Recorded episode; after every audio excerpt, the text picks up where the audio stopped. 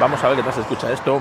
Voy cruzando la autopista, que, es, que a veces habéis escuchado. Estamos a martes, son las 8 menos 10 de la mañana y eh, es un martes de final de mes, ¿eh? Eh, 28 de junio y eh, los coches, el nivel de coches que pasan por la carretera es la mitad o quizá menos que que pasé normalmente.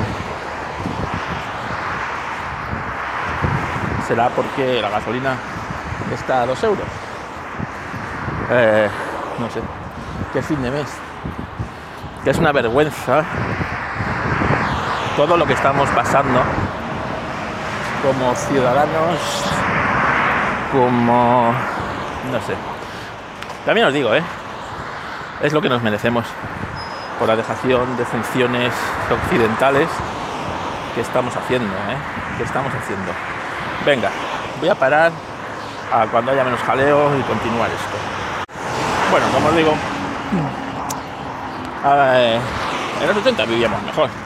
Eso yo creo que a nadie le cabe duda, ni a nadie que haya vivido los 80, ni a nadie que no haya vivido en los 80.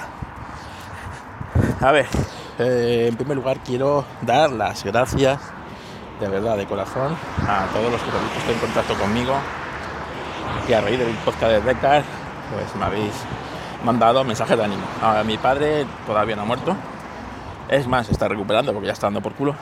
Llevamos camino de cinco meses en el hospital, hemos tenido que cambiar de hospital porque en el hospital que estaba, eh, y luego os contaré esto, eso da para un podcast, ¿eh? para que veáis eh, eh, lo, en, qué, en qué se gastan nuestros impuestos nuestros políticos. Y en este caso es en Madrid, ¿vale? Donde la sanidad es un desastre, mmm, no menor que en el resto de España. Bueno, como os decía, eh, el, eh, en los 80 se vive con mi hermana. Mi hermana es pues una mujer, evidentemente mi hermana, 44 años 43, eh, que la saco 5 o 6 años. 5 me parece, 43 años, sí. Eh, tres hijos, arquitecto, y trabaja en una de las grandes constructoras que hay en este país. A ver, que tampoco hay tantas, ¿eh? Bueno, pues una constructora, eh, eh, ¿dónde está? Todos conocéis, ¿vale? Una que empieza por A y termina por A. Y eh, bueno, eh, ella está trabajando bastante durante la pandemia, pero ahora, claro, la constructora cambia de sede y se van a, Madrid, capital, a un, una zona guay, ¿no? Arturo Soria. Y, y claro, la nueva sede ya solo pueden aparcar coches eléctricos. Coches eléctricos que esta, esta constructora, compañía de multicosas, ¿sabes? Pues también fabrica, fabrica coches y motos eléctricos. Bueno, entonces en la nueva sede solo se pueden aparcar coches eléctricos. Poco, poco nos pasa, poco nos pasa. Entonces, claro, ella el otro día estaba con esto de lo de mi padre, pues eh, estamos hablando últimamente mucho, ¿no? Mucho de, pues ya no solo de lo de mi padre, sino de la vida en general, ¿no? De cómo eh, cada vez vivimos peor. Y claro, yo soy una persona que no tiene hijos, ahora ya tiene tres, ¿vale? Los mayores han cumplido ahora 13 años y el pequeño cumplirá eh, los eh, el pequeño cumple los 11 ahora en ahora en eh, al final del verano. Bueno, pues claro, ella necesita el coche para todo, porque vive a las afueras de Madrid y claro, cuando llega a trabajar tiene reducción de jornada, que se le acaba ya este año que viene, pues tiene que empieza el show de eh, ahora es hospital, pero antes era eh, bueno, y sigue haciéndolo, ¿no? Porque sigue yendo, ella hace principalmente fines de semana, yo soy más de hacer arte diario, porque claro, ella cuando sale a trabajar, llega a casa y cuando no tiene uno gimnasio, tiene la otra baile o tiene eh, no sé qué, no sé cuál. Es una gincana. Y claro, yo intentaba claro, yo desde una persona que no tiene hijos, yo le digo que nosotros no nos han dado, no nos han dado nada de eso, ¿no? Nada de eso. Y claro, ella me decía, es que imagínate, o el dentista, o no sé qué, ¿no? Y decía, claro, es que en nuestra sociedad, en nuestra sociedad, eh, se aceptaba tener los dientes mal. Se aceptaba tener los dientes mal. Ni ella ni yo fuimos nunca al dentista hasta que no nos lo pudimos pagar nosotros. Mi padre nunca nos pagó dentista. Y, y dice, pero es que hoy día no, no. La sociedad de hoy día no acepta eso. Entonces, claro, tienes que tener una boca perfecta. Eso significa miles de euros en, en dientes, en no sé qué, en el aparato para no sé cuál y tal. El, el- un niño va a hacer triatlón, el triatlón del niño. Claro, ahora me cierran el gimnasio al lado de casa, tengo que ir uno tampoco saco. Es que necesito el coche y es que al precio que está la gasolina. Y encima, que mi sede no, no dejan aparcar un coche que no sea eléctrico, pues claro, eh, ahora tengo un problemón porque tengo dinero para comprarme un coche eléctrico con los requisitos necesarios para vivir a las afueras de Madrid, ¿eh? a las afueras de Móstoles. O sea, eh, ¿Por qué? El coche que tienes que comprar cuesta aproximadamente 48.000 euros. Y claro, ¿quién tiene 48.000 euros? ¿Qué trabajador? eh? Una familia, tres hijos. Eh, trabaja mi cuñado, trabaja mi hermana. Eh, tiene para invertir 48.000 euros un coche para ir a trabajar. ¿no? Entonces, claro, decía que estaba abocada al transporte público, pero claro, un transporte público que, es bastante, en cuanto sales de lo que es el cogollo de Madrid, es bastante precario de, de, claro, invertir hora y media de ida, hora y media de vuelta y, y aún así luego tener que depender del coche, ¿no? Para... Entonces, claro, estábamos viendo las distintas opciones. Entonces, claro, yo le decía, porque ella, claro, lo de dejar el coche es, eh, porque decía, me busco por ahí una plaza de garaje, eh, cerca del trabajo, que debe haber, y dejo el coche, pero claro, al precio que está la gasolina, la plaza de garaje, es que, es que no da para todo, no da para todo. Entonces yo le intentaba hacer ver que, que claro, que sus hijos tienen que aprender a renunciar, ¿no? A renunciar cosas, como lo hemos hecho nosotros, de pequeños. ¿Cuántos veranos nos hemos pasado en Madrid comiendo, co- comiendo calor, sol y asfalto? Y no ha pasado nada, ¿no? ¿Cuántos veranos? Eh, eh, es decir, todo, ¿no? Y ella me decía que no, que no, que hoy día, hoy día, claro, esto es, una, una gincana que te ha metido la sociedad en la que estás metido en la rueda del, del hámster, ¿no? Hámster, claro. Ella con una desesperación absoluta, el, bueno, pues echando cuentas y que, y que a lo mejor lo rentable era dejar de trabajar. Dejar de trabajar, ¿no? Era más rentable muchas veces que ir a trabajar. Entonces, claro, eh, yo intentándolo ver, que, bueno, que, que sus hijos debían comprender que su madre, pues, eh, es decir, eh, cuánto te vas a gastar en locomoción ahora, con el precio que está la gasolina, coche que tienes que tenerlo, porque en el fondo tienes que tenerlo para todo. Entonces, eh, el gasto del coche y tal, no sé qué, no sé cuánto. 300 euros al mes, ¿vale? 300 euros al mes. Pues estos 300 euros al mes tendrán que salir de otras cosas, ¿no? De otras cosas y que tendrán que, cada uno de ellos, renunciar a algo para, para que la fuente de, de ingreso suyo, tal, ¿no? Y mi hermana, pues, eh, no, no, que no, que no, que la sociedad hoy día eso no lo acepta, no lo admite, y que los niños tienen que, eh, pues eso, tener los dientes perfectos, eh, tal, no sé qué, tienen que hacer esas actividades, tienen que tal, y los, los niños que han aprobado todo, ¿eh? los tres, y con nota, este, esta, bueno, también hay que ver el temario que les dan, pero bueno, han aprobado, eso ya no es culpa de los niños, y tal. Entonces, claro, eh, venimos en, en, este, en esta carrera eh, hacia la nada en la que la sociedad nos ha metido. Yo, claro, yo no tengo hijos. Yo creo que es la decisión más acertada que he tomado en mi vida. Y, primero porque no nos vinieron, no se hubieran venido, los hubiéramos venido igual.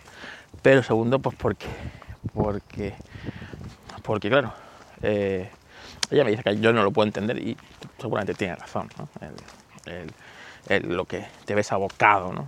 a tener cuando tienes hijos, esta carrera. Entonces, claro, yo le doy distintas opciones. eh, pues eh, acercarte, claro, porque luego esta, esta, esta es otra. ¿Cuántos años llevan diciendo que van a hacer aparcamientos disuasorios para no entrar en Madrid? La mejor manera de luchar contra la contaminación en Madrid es que no entren coches. ¿Vale? Entonces, coño, haz aparcamientos disuasorios para que la gente de nuestra radio, que son muchos millones de personas, lleguen, puedan aparcar relativamente fácil su vehículo, montarse en transporte público y ir para allá. ¿no? Eso, entre el teletrabajo y el precio de la gasolina, yo creo que, coño, eh, es así, ¿no? Luego las empresas, yo no entiendo el afán que tienen por calentar el asiento. Yo la verdad, cuando se ha demostrado durante la pandemia se puede teletrabajar en casa perfectamente.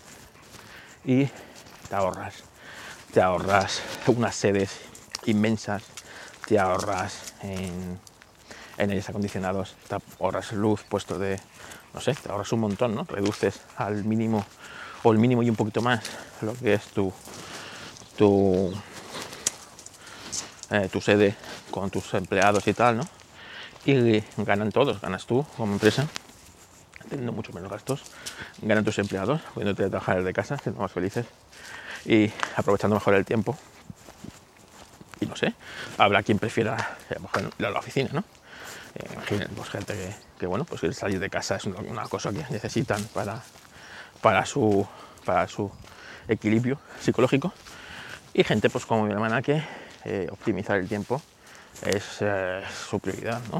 Eh, aprovechar el tiempo al máximo pues para, para eso, pues para, para atender a una familia de tres hijos y, no sé, la verdad es que cada día que hablo con ella me entra un poco más la, desazón de, de no entenderla del todo y de querer ayudar y no poder, ¿no?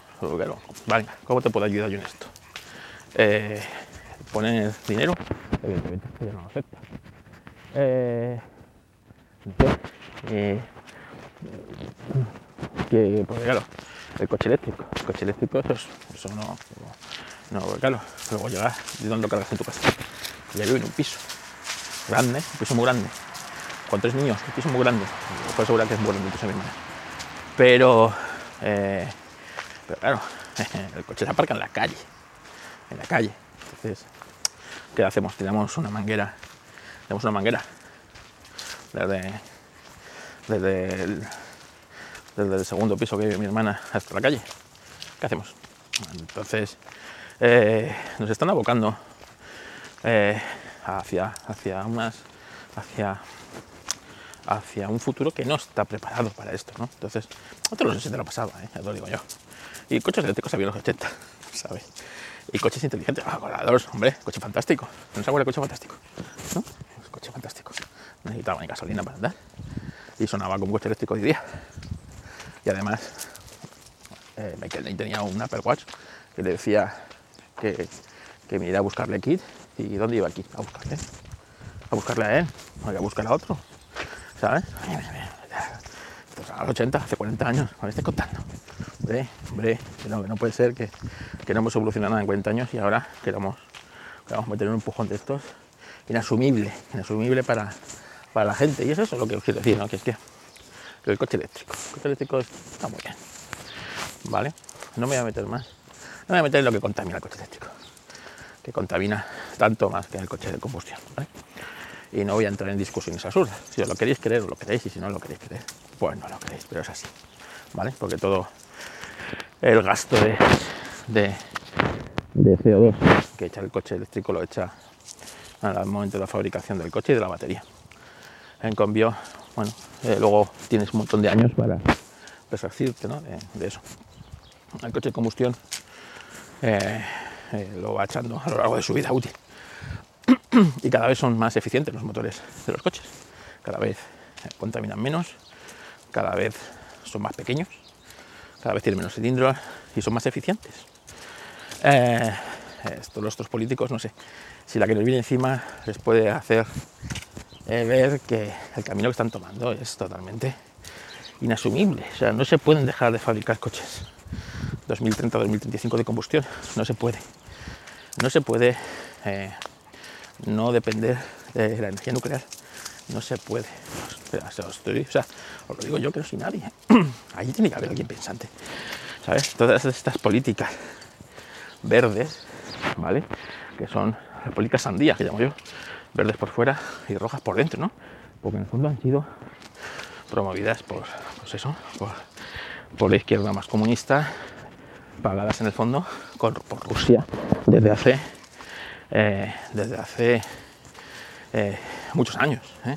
Desde los años 80 se viene, yo vengo escuchando lo de las nucleares, no, gracias. ¿eh?